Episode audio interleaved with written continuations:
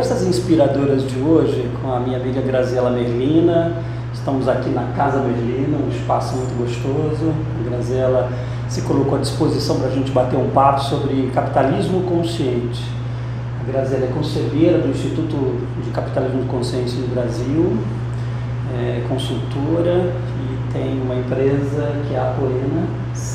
E eu acho que eu vou deixar um pouquinho para ela contar um pouquinho dessa, dessa uhum. trajetória uhum. e, da gente depois iniciar falando de capitalismo consciente. Conta pra gente um pouco da tua trajetória, como que você chega até capitalismo consciente. Claro, claro. Bom, obrigada né, pela conversa, feliz de receber Obrigado. aqui na Casa Merlina. Né? Então, falando um pouquinho da minha trajetória, é, eu sou engenheira de formação e aí eu fiz uma transição de carreira aos 28 anos de idade, a minha crise veio cedo, uhum. né?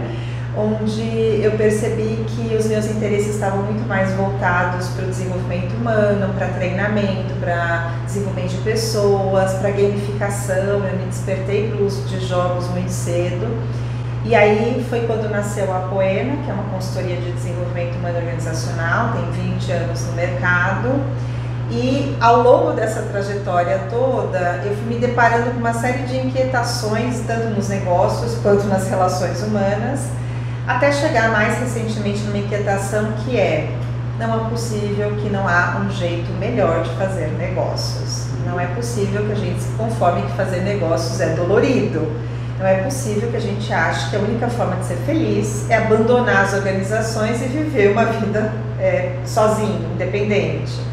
E essa inquietação me levou a contactar alguns movimentos no mundo. Um deles foi o capitalismo consciente, que estava chegando no Brasil é, para trazer esse conceito para cá. E eu me decidi me associar ao movimento porque ele deu uma resposta para muitas das inquietações que eu estava sentindo nas empresas clientes. Né? Então, é, hoje ele é um pilar dentro de tudo que eu tenho atuado no mercado de desenvolvimento e, e, esse espaço da Casa Melina nasceu com o propósito de trazer consultores, colegas de trabalho de profissão para cá, para que isso também possa ser perpetuado através de todas as consultorias do Brasil. Muito bom. É. Olha, sejam bem-vindos. Bem-vindos, exatamente. É, Grazi, conta pra gente um pouco quando nasce, como chega no Brasil, como, como é que é esse, esse, esse movimento? movimento, né? O movimento ele nasceu nos Estados Unidos, é, teve uma, um encontro entre o Raj Sisodia e o John Mackey, que é, foi, é o fundador do Whole Foods. É, esse encontro se deu por conta de uma inquietação do Raj como executivo da área de marketing, ao perceber que a verba, o orçamento de marketing com o qual ele lidava era maior do que o PIB da Índia, que é o país onde ele nasceu. Nossa. E ao deparar com isso, ele falou: Poxa, não é possível que a gente gasta mais dinheiro para convencer as pessoas a comprarem que elas talvez nem precisem, né? Ah, e tem países com índices tão grandes de pobreza. E aí essa inquietação, como um acadêmico que ele é, é, fez com que ele passasse a estudar o que, que acontecia em determinadas empresas onde as pessoas se sentiam felizes prósperas, os clientes tinham, davam uma boa reputação para a marca e elas não investiam nada em marketing. Né? E ao começar a estudar essas empresas, uma das quais ele se deparou foi o Whole Foods. E aí o Joe Mackey, conversando com, com o Raj, ele falou assim, nossa, o que eu faço tem mais gente que faz. Né? O, o John sempre teve essa crença de que o negócio se fazia pelo resultado que ele gerava na comunidade em que ele estava. E aí, quando ele entendeu que tinha mais gente que fazia o que ele também fazia, os dois se juntaram para fazer uma pesquisa, é, como é que essas empresas se comportavam e qual era a relação dessas empresas com resultados prósperos. E eles chamaram isso de empresas humanizadas e publicaram um primeiro livro sobre isso em 2007, que é o que deu origem ao movimento. O John já encabeçava naquela época o movimento do Flow e o capitalismo consciente entrou como um dos pilares desse movimento e depois ganhou uma independência. Né? Então foi assim que nasceu. E o grande objetivo era, através desses cases, essas pesquisas publicadas, inspirar empresas para é, adotar as práticas de empresas humanizadas. é, um grupo de inquietos aqui do Brasil, que também estava olhando para essas questões, foram para lá, entraram em contato com o movimento e decidiram abrir o chapter aqui no Brasil. É, e aí, desde então, o movimento tem, tem ganhado força aqui também, a ponto de, neste ano de 2019, sair a primeira pesquisa de empresas humanizadas com cases brasileiros. Legal, muito bom. Legal. É, desde o início desse movimento, eu, eu, eu, percebo que há alguns avanços, né? Eu acho que, enfim, a gente vê movimento de algumas organizações, mas acho que também a gente, enquanto mundo, né, a gente também vê alguns retrocessos, né? É, eu queria que você me falasse um pouco de como é que você vê esses avanços, quais foram os grandes avanços que a gente teve e talvez também alguns retrocessos que a gente teve. Claro. É, eu acho que para te responder isso, acho que é legal contextualizar quais são os quatro pilares que o capitalismo consciente considera né, para uma organização consciente. Uh, então, o primeiro pilar é do propósito elevado, que basicamente quer dizer que a organização não opera no lucro pelo lucro. É uma organização que opera além do lucro. É uma organização que opera focando o impacto que ela gera em todos os tipos de capital. Capital financeiro, capital humano, capital social, capital emocional, capital ambiental, intelectual e assim vai. Né? Então, esse é o primeiro grande pilar. E talvez aí esteja o nosso maior desafio, né? da mentalidade do lucro pelo lucro ainda ser muito presente em muitas organizações pelo mundo. É, o outro pilar é o da liderança consciente. Então, a partir do momento que uma organização tem um propósito elevado, ela necessita de uma liderança que tenha uma consciência de atuação nesse sentido. Né? Então, quanto que a liderança age de forma que isso seja fomentado nas decisões do dia a dia. A cultura consciente, e a cultura consciente tem a ver com o que a gente permite perpetuar dentro da organização e o que a gente não permite perpetuar dentro da organização. Né? Então, quanto mais a gente não permite determinadas coisas, mais a gente fomenta aquilo que é, eleva a prosperidade do negócio. E o quarto elemento, que é a orientação para stakeholders, que uma empresa consciente, né, um negócio consciente, ele não olha só para si, ele olha para todos os stakeholders que a organização toca. Então são os colaboradores, os clientes, os fornecedores, a comunidade, os órgãos governamentais, bancos, né? E assim vai, para todo aquele entorno que faz parte do negócio. Acionistas. Então, essa orientação para stakeholders também é um, um fator considerado. Então, é importante contextualizar isso, porque quando a gente, eh, você me pergunta sobre avanços, o que, que eu vejo assim? Que a discussão do propósito elevado, ela já se tornou muito mais presente do que ela era um tempo atrás.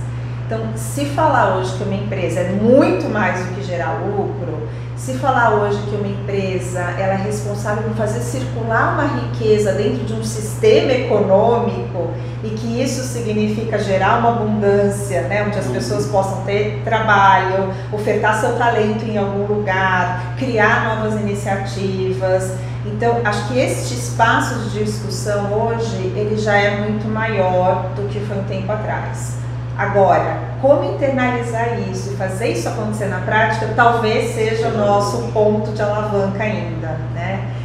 Por que, que o propósito veio com força total? Acho que a gente tem muitos autores e muitos pesquisadores falando disso. A gente tem exemplo de empresas que trabalham por propósito e, por consequência, elas têm uma, uma distribuição de resultado ao longo do tempo muito mais sólida do que os altos e baixos que as empresas costumam ter o movimento dos fundos de investimento, muitos fundos de investimento hoje só colocando dinheiro em empresas se elas também forem, não só economicamente, mas ambientalmente, socialmente, em termos de governança, né, se elas forem bem responsáveis.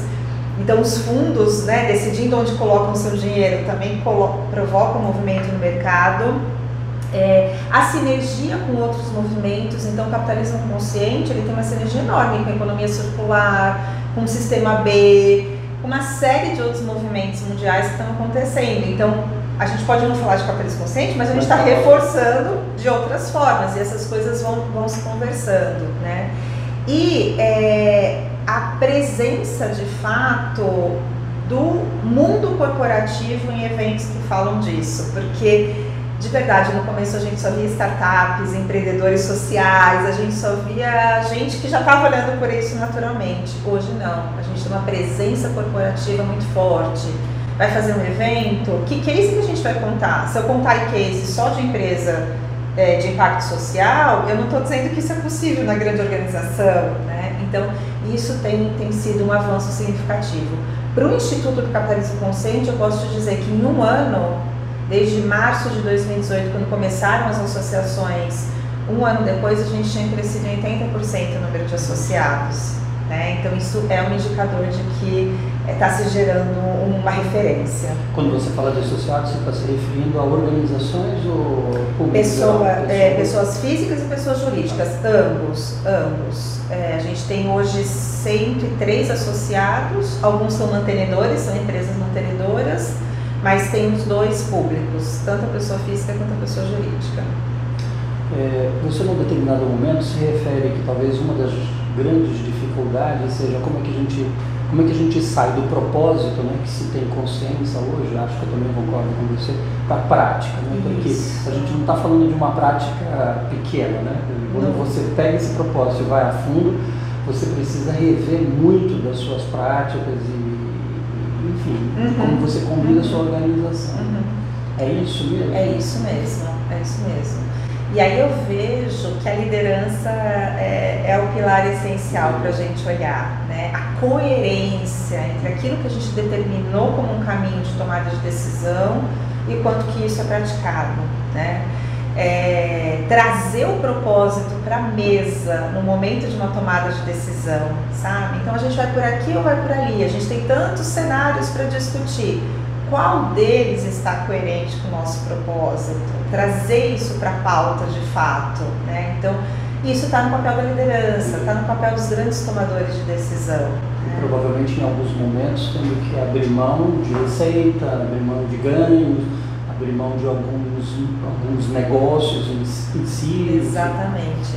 E quando a gente fala abrir mão, né, é, é muito um olhar curto prazo. Assim, eu abro mão no curto prazo porque eu estou olhando uma prosperidade do negócio a longo prazo. Né? E é isso, a gente aprendeu a fazer capitalismo olhando o retorno a curto prazo. A gente aprendeu a fazer capitalismo maximizando o valor para o acionista. E isso, por isso que a gente fala em capitalismo consciente, na verdade, é retornar às origens do capitalismo é, o capitalismo nasceu como uma livre troca entre quem tem o capital e quem tem o talento. Né? A partir do momento em que o investidor entrou na, jogada, aí essa livre troca perdeu lugar para a maximização do lucro. Né? E maximização do lucro é curto prazo. Então, é a gente resgatar que esse é um ambiente de livre troca e para ele ser livre, ele tem que prosperar e aí o, o longo prazo precisa dar lugar.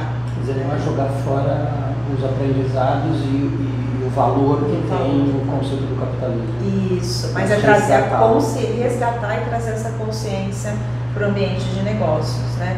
Quando a gente olha para as grandes doenças que estão dentro do mundo organizacional, né? pessoas adoecendo de fato, não dá para dizer que a empresa não tem uma responsabilidade sobre Perfeito. isso. Né? A gente recebe todos os dias pessoas para trabalhar dentro do nosso negócio.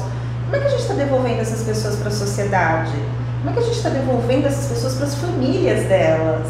Né? Isso é também uma responsabilidade do negócio. Então, por isso, até é, aproveitando, o livro que acabou de ser lançado, o novo livro do Raj, que acabou de ser lançado nos Estados Unidos agora em setembro, chama-se Healing Organizations. Hum, né? Ele vai ser lançado em março do ano que vem aqui no Brasil, mas é esse olhar, organizações que curam. E por que esse olhar? Porque não está mais na mão do Estado, não está mais na mão da igreja a grande esperança de que as pessoas olhem para si mesmas e sejam talentos curados. Quem tem hoje essa força dentro do nosso sistema são as organizações. As pessoas Na verdade, a gente está imaginando, então, no futuro, as organizações com um papel mais papel efetivo. mais efetivo na cura. Né? Porque as, onde as pessoas se encontram todos os dias? As mesmas pessoas se encontram todos os dias dentro da dentro da organização. Se a gente não aproveitar essa massa crítica das mesmas pessoas juntas todos os dias para olhá-las como humanos e proporcionar uma elevação de consciência, e é isso que cura na verdade, onde é que vai estar essa oportunidade? Né? Então, este papel da empresa é um novo papel é, é reconhecido como um papel. E aí, a partir do momento que o movimento capitalista toca nesse assunto, a gente desperta o olhar dos grandes líderes, né, dos grandes players do mercado. Então, é, é falando em futuro, essa é uma grande tendência do próxima onda do capitalismo consciente. Então você imagina que no futuro a gente vai ter as organizações com um novo papel e mais, mais presentes na saúde das pessoas, na felicidade das pessoas, do que é. hoje se tem. Né? É. Hoje, hoje a organização abre mão disso, do tipo, você cuida, você cuida da tua felicidade. Né? Exatamente. A pessoa entrega só remuneração. É, é. Eu estou pronto para te apoiar, mas exatamente, você precisa olhar para você mesmo, né? O que a gente está dizendo, não, isso fazer parte do negócio, de fato é resgatar, né? a gente fala que toda empresa tem uma razão social, é resgatar a razão pela qual aquela empresa existe socialmente. Né? Ela tem uma razão social de ser e ela impacta não só nos produtos que ela oferta para o mercado, como na forma que ela devolve essas pessoas para a sociedade todos os dias. Tem um dos livros que o Capitalista Consciente traduziu, o Todos São Importantes, que ele é de um, foi escrito por um industrial norte-americano, onde ele fala que ele teve um grande clique na vida dele, Bob Chapman. Ele teve um grande clique na vida dele, que foi quando ele estava na festa de casamento da filha do melhor amigo dele. E ele percebeu que esse amigo dele estava tenso, preocupado. Ele falou: Caramba, você fica preocupado, a festa tá linda, sua filha tá linda, tá tudo ótimo, tá todo mundo feliz, relaxa. Aí ele falou assim, não, sabe por que eu estou preocupado? Porque até hoje eu pude garantir que a minha filha fosse bem cuidada e respeitada. A partir de agora, não está mais nas minhas mãos saber como ela vai ser tratada. E aí, quando ele escutou isso, ele voltou para a mesa do jantar lá, sentou do lado da esposa dele e falou assim: preciso mudar as coisas na minha empresa. Ela falou: como assim? O que aconteceu? Porque a partir desse comentário ele refletiu o seguinte: se os pais dos funcionários dele, dos 4 mil funcionários dele, chegassem um dia na empresa e perguntassem como é que você tem tratado meus filhos, ele disse que teria vergonha de responder, porque ele tratava numa relação salário mão de obra, salário mão de obra. Ele falou: todo mundo nessa vida é o filho querido de alguém. Todo mundo nessa vida tem um pai e uma mãe que esperam que aquela pessoa esteja sendo bem tratada onde estiver. Foi a partir daí que ele mudou as coisas na empresa dele, ele fez uma série de processos que considerou as relações né, dentro da gestão dele, ele publica sobre isso no livro. E aí, quando veio a primeira grande crise econômica, foi a hora dele testar se tudo que ele tinha feito tinha feito sentido.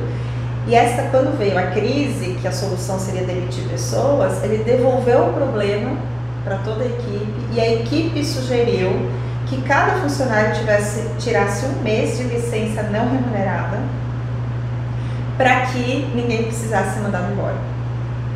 Porque a crise ia passar. Uma hora ela vai passar. Né? E isso que foi feito dentro do negócio. Então, este é um case muito sensacional, onde alguém que é líder de uma grande empresa, impacta 4 mil famílias, entendeu que todo mundo é o filho querido de alguém. Esse exemplo você fala de uma empresa grande. Uhum, né? Essa era inclusive uhum. uma das perguntas que eu pensei te fazer.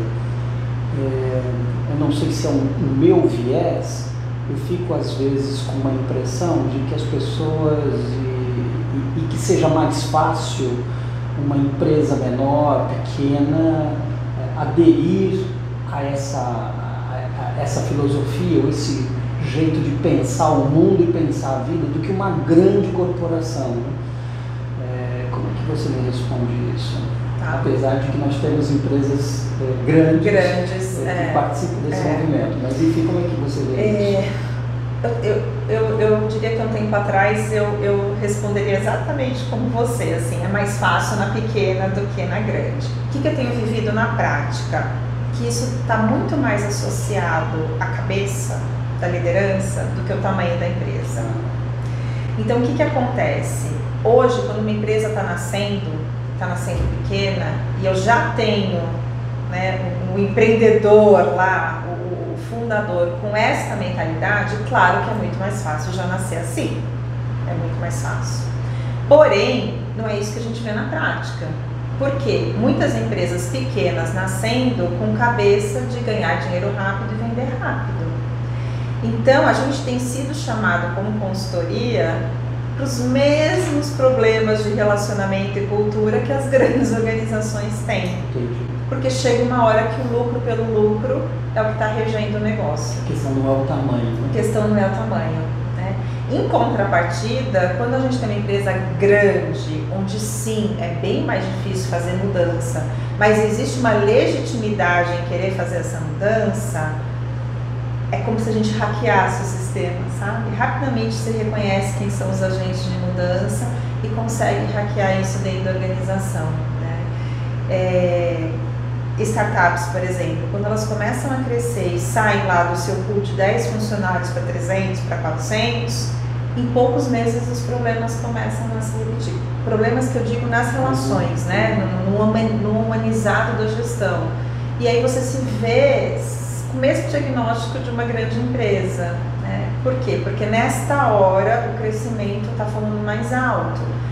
Que não está certo nem errado, não é julgamento de valor mas existe, em algum momento existe uma hierarquia decisória, né? De nós vamos decidir pelo que dá mais resultado ou vamos decidir por, por considerar a saúde das pessoas, né? E saúde mental, emocional, tudo isso. O que você está dizendo me, me remete a, a, entender um pouquinho aquela evolução das empresas que o Brian coloca, né? A, a, as organizações, mesmo as pequenas e as grandes, elas vão viver crises, né? alguns momentos de de tomada de decisão. O que você está me dizendo é que nesse momento a, a necessidade da gente ser muito coerente com os princípios Perfeito. é fundamental. Né? Exatamente isso. A crise que vai vir, anyway, isso aí. Porque nesse momento eu posso me desviar, né? Posso. E é muito fácil me desviar dos princípios originais. Ainda mais se estiver pressionado por um retorno, né? Interessante. Você fala bastante de coisas que têm muito a ver com a gestão das pessoas. Né? Você não está uhum, falando uhum. que a organização ela, ela pode ser o espaço da cura, né? devolver para a sociedade, devolver para as casas as pessoas mais saudáveis. Né? É, nós estamos falando muito de gestão das pessoas. Eu circulo muito em recursos humanos, é a minha uhum. praia, e eu não vejo esse tema, capitalismo consciente, dentro das reuniões e das rodas de profissionais de recursos humanos, pelo menos na grande maioria. Como é que você vê isso, recursos humanos e esse movimento?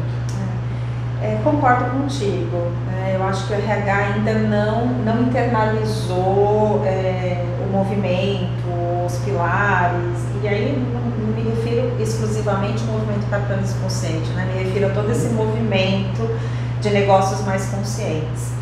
Quando a gente, dentro do Instituto do Capitalismo Consciente, é chamado para alguma conversa dentro da organização, em geral essa solicitação está vindo da grande liderança. Não é, vem do RH. Dificilmente vem do RH. É, são passos de formiga, a gente sabe, mas eu vejo que é necessário que a gente dê esse salto, sabe? Que isso esteja na pauta do RH. É, eu vejo o RH com um grande potencial de ser o provocador disso, um grande potencial de ser um guardião dos pilares e dizer, olha, nessa decisão a gente considerou propósito, a gente considerou uma cultura consciente, a gente considerou os stakeholders, né? a gente fez um papel de liderança consciente. Então, se essa conversa for provocada nas grandes decisões, ou até no cotidiano mesmo, a gente começa a fazer diferente meio que sem perceber. Não precisa nem contar que está fazendo diferente, né? isso internaliza. E aí eu entendo que o RH tem muito potencial para exercer esse papel de fato, de fazer essa provocação, de levar essa pauta. Poxa, a pesquisa que foi feita no Brasil, né, das empresas humanizadas, foram entrevistadas mil, é, entrevistadas não, foram aderiram à pesquisa 1.115 empresas. 22 foram eleitas com algum grau de é, empresa humanizada, né? É, eu, se fosse o RH de uma organização, eu iria chegar para o meu CEO e dizer: quero a nossa empresa na próxima pesquisa, como é que a gente faz, né? Então, é, esse tipo de provocação ela precisa ser mais fomentada. Para mim, tem um espaço enorme para ter uma conversa com o RH. É, sobre, sobre uma certa ótica, essa pesquisa me sugere ir além das grandes empresas melhores para ser trabalhado. Isso. Nós estamos falando de uma coisa um pouquinho mais profunda. Um pouquinho mais profunda, porque quem classifica a empresa como humanizada não é a pesquisa, não é um questionário, é, porque as empresas são incomparáveis nesse, nesse sentido, né? Quem responde são os stakeholders. Então, são os colaboradores, são clientes, são fornecedores é quem se relaciona com aquela organização que vai dizer se é uma relação humanizada ou não. É, então vai um pouquinho além, sim, das melhores para se trabalhar. Legal. Fala um pouquinho dessas empresas é, e, e que, que, exemplos a gente tem. Né? Eu estou me referindo porque há uns, uns muitos anos atrás é, eu lembro de ter assistido um TED do, da Merkel, né, do George Keynes, e, e aquele TED me mexeu comigo, uhum. do ponto de vista de imaginar um dono de uma empresa, né, um proprietário, um CEO, é, refletindo coisas muito importantes ali sobre, sobre valores da organização, sobre essas grandes decisões que ele precisou tomar e o impacto que isso tinha em todos os stakeholders. Né? Fala um pouquinho desses exemplos, você quiser citar claro, ou não, claro. citando um pouco de como é que você tem visto, porque eu, eu acho que nós temos iniciativas bem, bem interessantes no Brasil. No Brasil. Esse TED, é, ele falou de algum case específico? Ele fala da empresa. Da empresa como um todo e como é que os valores norteiam a tomada de decisão. Ele fala, fala dos princípios Legal. e da reflexão que eles fizeram quando eles se depararam com uma questão mesmo, né? O que, aconteceria se eles deixassem de existir e ele percebeu que todo o legado da história deles, né, dos avós, enfim, poderiam ser comprometidos é, dependendo da decisão que tomasse a partir daí. Muito interessante, como a organização tem um potencial de perpetuar legado. Né? E a hora que aquela identidade deixa de existir, é todo um legado geracional que também deixa de existir. Mas sim, a gente tem cases é, bem interessantes. No, no, relato da pesquisa da Empresas Humanizadas, é, vários desses cases são contados, porque assim, acho que vale a pena esclarecer. Não existe uma empresa classificada como capitalista consciente. Né? Existem boas práticas dentro de algum desses quatro pilares. Então, a ideia de divulgar isso é exatamente inspirar outras organizações a olhar e falar: nossa, isso combina com a gente também, podemos tentar fazer aqui dentro. Olha, isso aqui me deu uma outra ideia de fazer desse jeito. Né? Então, é um pouco isso: é criar referências de, de processos muito mais do que criar classificação. Né? Agora, eu estou entendendo que essas práticas elas precisam de fato varrer esses quatro pilares elas precisam varrer esses quatro pilares. Claro, você pode ter uma organização que ela está mais profundamente é, evoluída num ou no outro, né? Mas elas varrem esses quatro pilares. Então, nessa pesquisa, a gente tem empresas como é, o Hospital Albert Einstein, Johnson Johnson, Natura, Cacau Show, a Múltiplos, a Reserva, Tetra Pak, Boticário, Clabin, é, Clear Sale, enfim, tem é, vários cases ali compartilhados. É, se eu puder te trazer alguns exemplos aqui, a gente fala muito de um exemplo da Jacto, que é um grupo de é, equipamentos agrícolas, uma gestão de perpetuação de legado, né? Porque ela é uma empresa que nasceu muito familiar, fica no interior de São Paulo, em Pompeia, e são os momentos de crise que a gente reconhece se os valores realmente vão para a mesa ou não, né? E tem um relato de uma, de uma crise que eles vivenciaram por conta de uma matéria-prima faltante no mercado em função de uma greve é, portuária e aí não conseguia desembaraçar o produto, etc. E neste momento a empresa tinha dois caminhos. Por quê? Porque eles tinham esse estoque da matéria-prima e os concorrentes não. Então eles tinham um caminho de usufruir dessa oportunidade e ganhar um mercado que era da concorrência, ou olhar para isso e falar nós não estamos jogando o mesmo jogo, porque nós não estamos partindo do nosso melhor. Eu tenho, eles não. Então, será que nesse momento não vale a pena dizer para o meu concorrente: você quer emprestado? Quando você receber, você me devolve? Porque se eu precisar ganhar mercado porque o outro está na pior, isso aí, não é competência. Isso não é competência, exatamente, né? E aí foi o que eles fizeram. Eles decidiram compartilhar a matéria-prima que eles tinham com a concorrência, porque não é, a gente não ganha quando o outro perde, não é assim que se ganha, né? A gente ganha quando todo mundo ganha. Quer dizer, esse é um jogo do ganha-ganha. É um jogo do ganha-ganha. É, e o sistema é abundante, tem para todo mundo. Se tem para todo mundo, eu vou ganhar naquilo que eu sou melhor, né? naquilo que o cliente precisa do meu melhor de fato.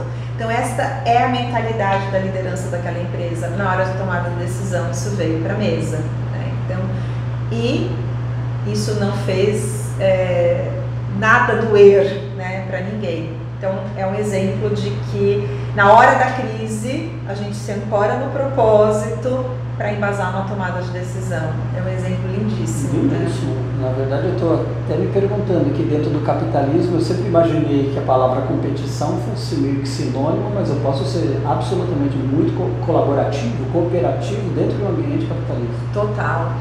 É, o que eu costumo dizer é que a gente às vezes mistura o significado de competitividade com o significado de competição. Uhum. É? Então, sim, uma empresa precisa ter competitividade, ela precisa encontrar seu valor único, ela precisa ser atrativa, ela tem que resolver uma dor do cliente.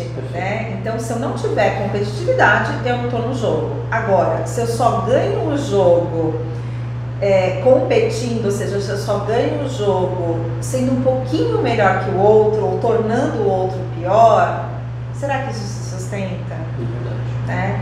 Então, o que a gente tem percebido é que se eu tenho competitividade, eu consigo ser colaborativo no mercado que atuo, porque se todo mundo cresce no mercado que atuo, todo mundo ganha.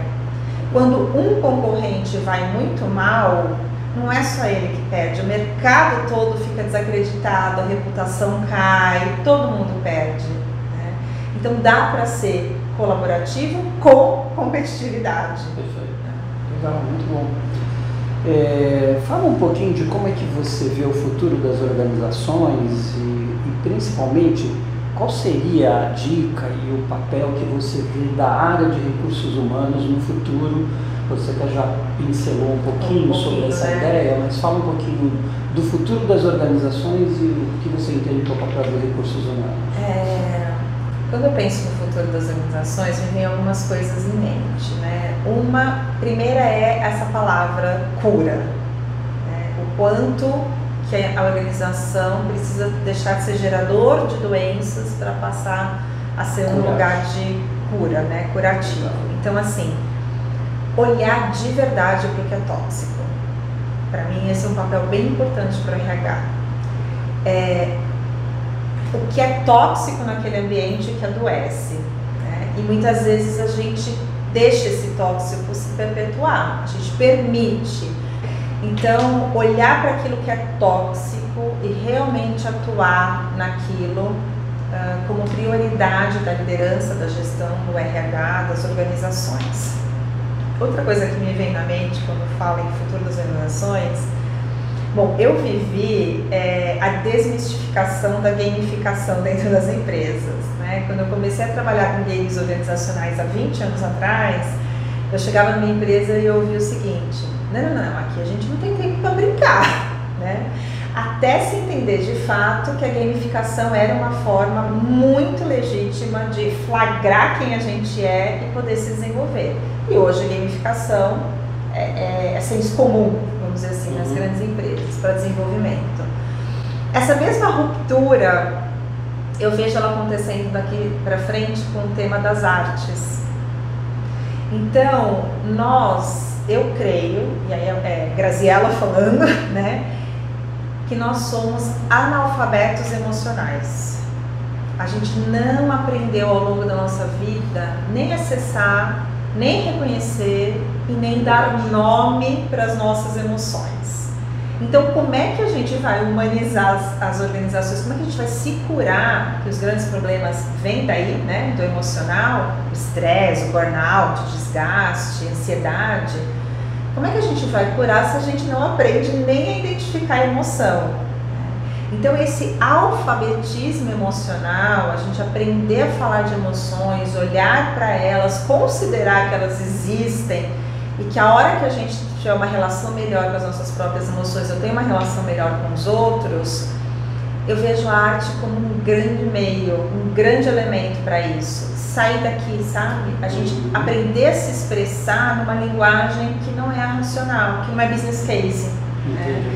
Então, eu, eu, eu, eu, E também vejo que o RH pode ser um promotor disso. Para a gente levar arte para dentro da, das empresas, ou levar esses executivos para experimentar a arte, tudo com o intuito de se conectar mais com o emocional. Né? Claro, quando você me pergunta o futuro das organizações, eu te dou essa resposta. Eu estou olhando muito mais em termos de ambiente e comportamento do que em termos de negócios, né? Porque se a gente olhar para o pilar econômico, aí as, as disrupções que tendem a acontecer são, são maiores ainda.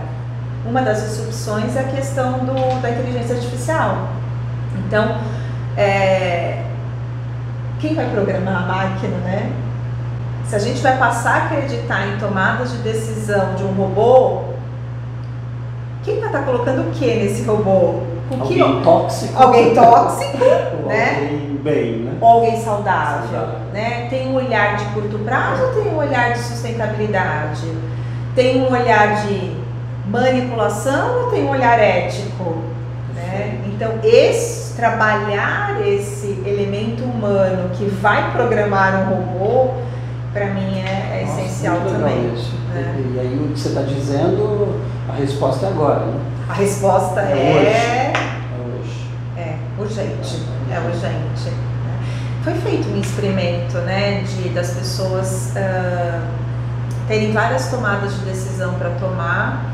Então era colocado assim, lembro de uma é, estatisticamente, CEOs que têm acima de 1,80m de altura são muito mais eficientes. Você contrataria um CEO? Resposta A. Com menos de 1,60m? Resposta B. Entre 1,60m e 1,80m? Resposta C. Acima de 80 Resposta D. Tanto faz. A maioria das pessoas respondeu o quê? Acima de 1,80m. E assim vai, uma série de perguntas. O que, que acontece? Todas essas pessoas que foram respondendo, elas analisaram a afirmativa, mas elas não se questionaram se aquela afirmativa era verdadeira ou falsa. Afinal de contas, a máquina estava gerando estatística. E nesse case, todas as afirmativas eram falsas. Então, olha o risco que a gente ocorre como humanidade de tomar decisão a partir de algo que eu tomo por verdadeiro perder essa capacidade analítica, essa capacidade questionadora, entrar em contato com a intuição, a intuição já responde. Eu olho para isso e falo assim: ah, os CEOs de sucesso têm mais de 1,80m. Intuitivamente você fala: não é possível. Até porque a China está bombando e na China a estatura é menor. Como assim, né? Então, é acessar essa intuição que ela realmente é, responde muita coisa e a gente não aprendeu a acessar. É, a ideia do, do, criar nexos, né? Isso. E o nexo fora da minha área de especialidade Isso. ou daquelas estatísticas ah. que estão sendo colocadas. Perfeito. Essa conectar outras coisas, né? É. Muito bom, foi bom papo, muito Delicioso. gostoso. Acho que tem uma, uma dica e uma reflexão importante que você trouxe, me provocou, que é a gente começar a olhar para aquilo que é tóxico dentro da organização, porque acho que às vezes a gente sabe que aquilo é tóxico e convive com aquilo, muitas vezes acreditando que aquilo faz parte do jogo e que não dá para tirar. É, que não dá para é, não dá para ser sustentável e, e obter resultados sem aquilo, né? Acho que essa é a primeira coisa. Acho que a segunda, quando você faz mesmo a ideia de, de a gente precisa resgatar um pouco as nossas emoções, né? voltar um pouco ao humano, né? Porque eu acho que a gente não foi humano, talvez, até hoje. E a gente precisa ser mais humano, desaprendeu. A gente precisa ser mais humano num contexto tão uhum. tecnológico uhum. e tão disruptivo que a gente está vivendo. É. Perfeito. Tchau, obrigado. Eu que agradeço, delícia. Muito bom falar disso tudo.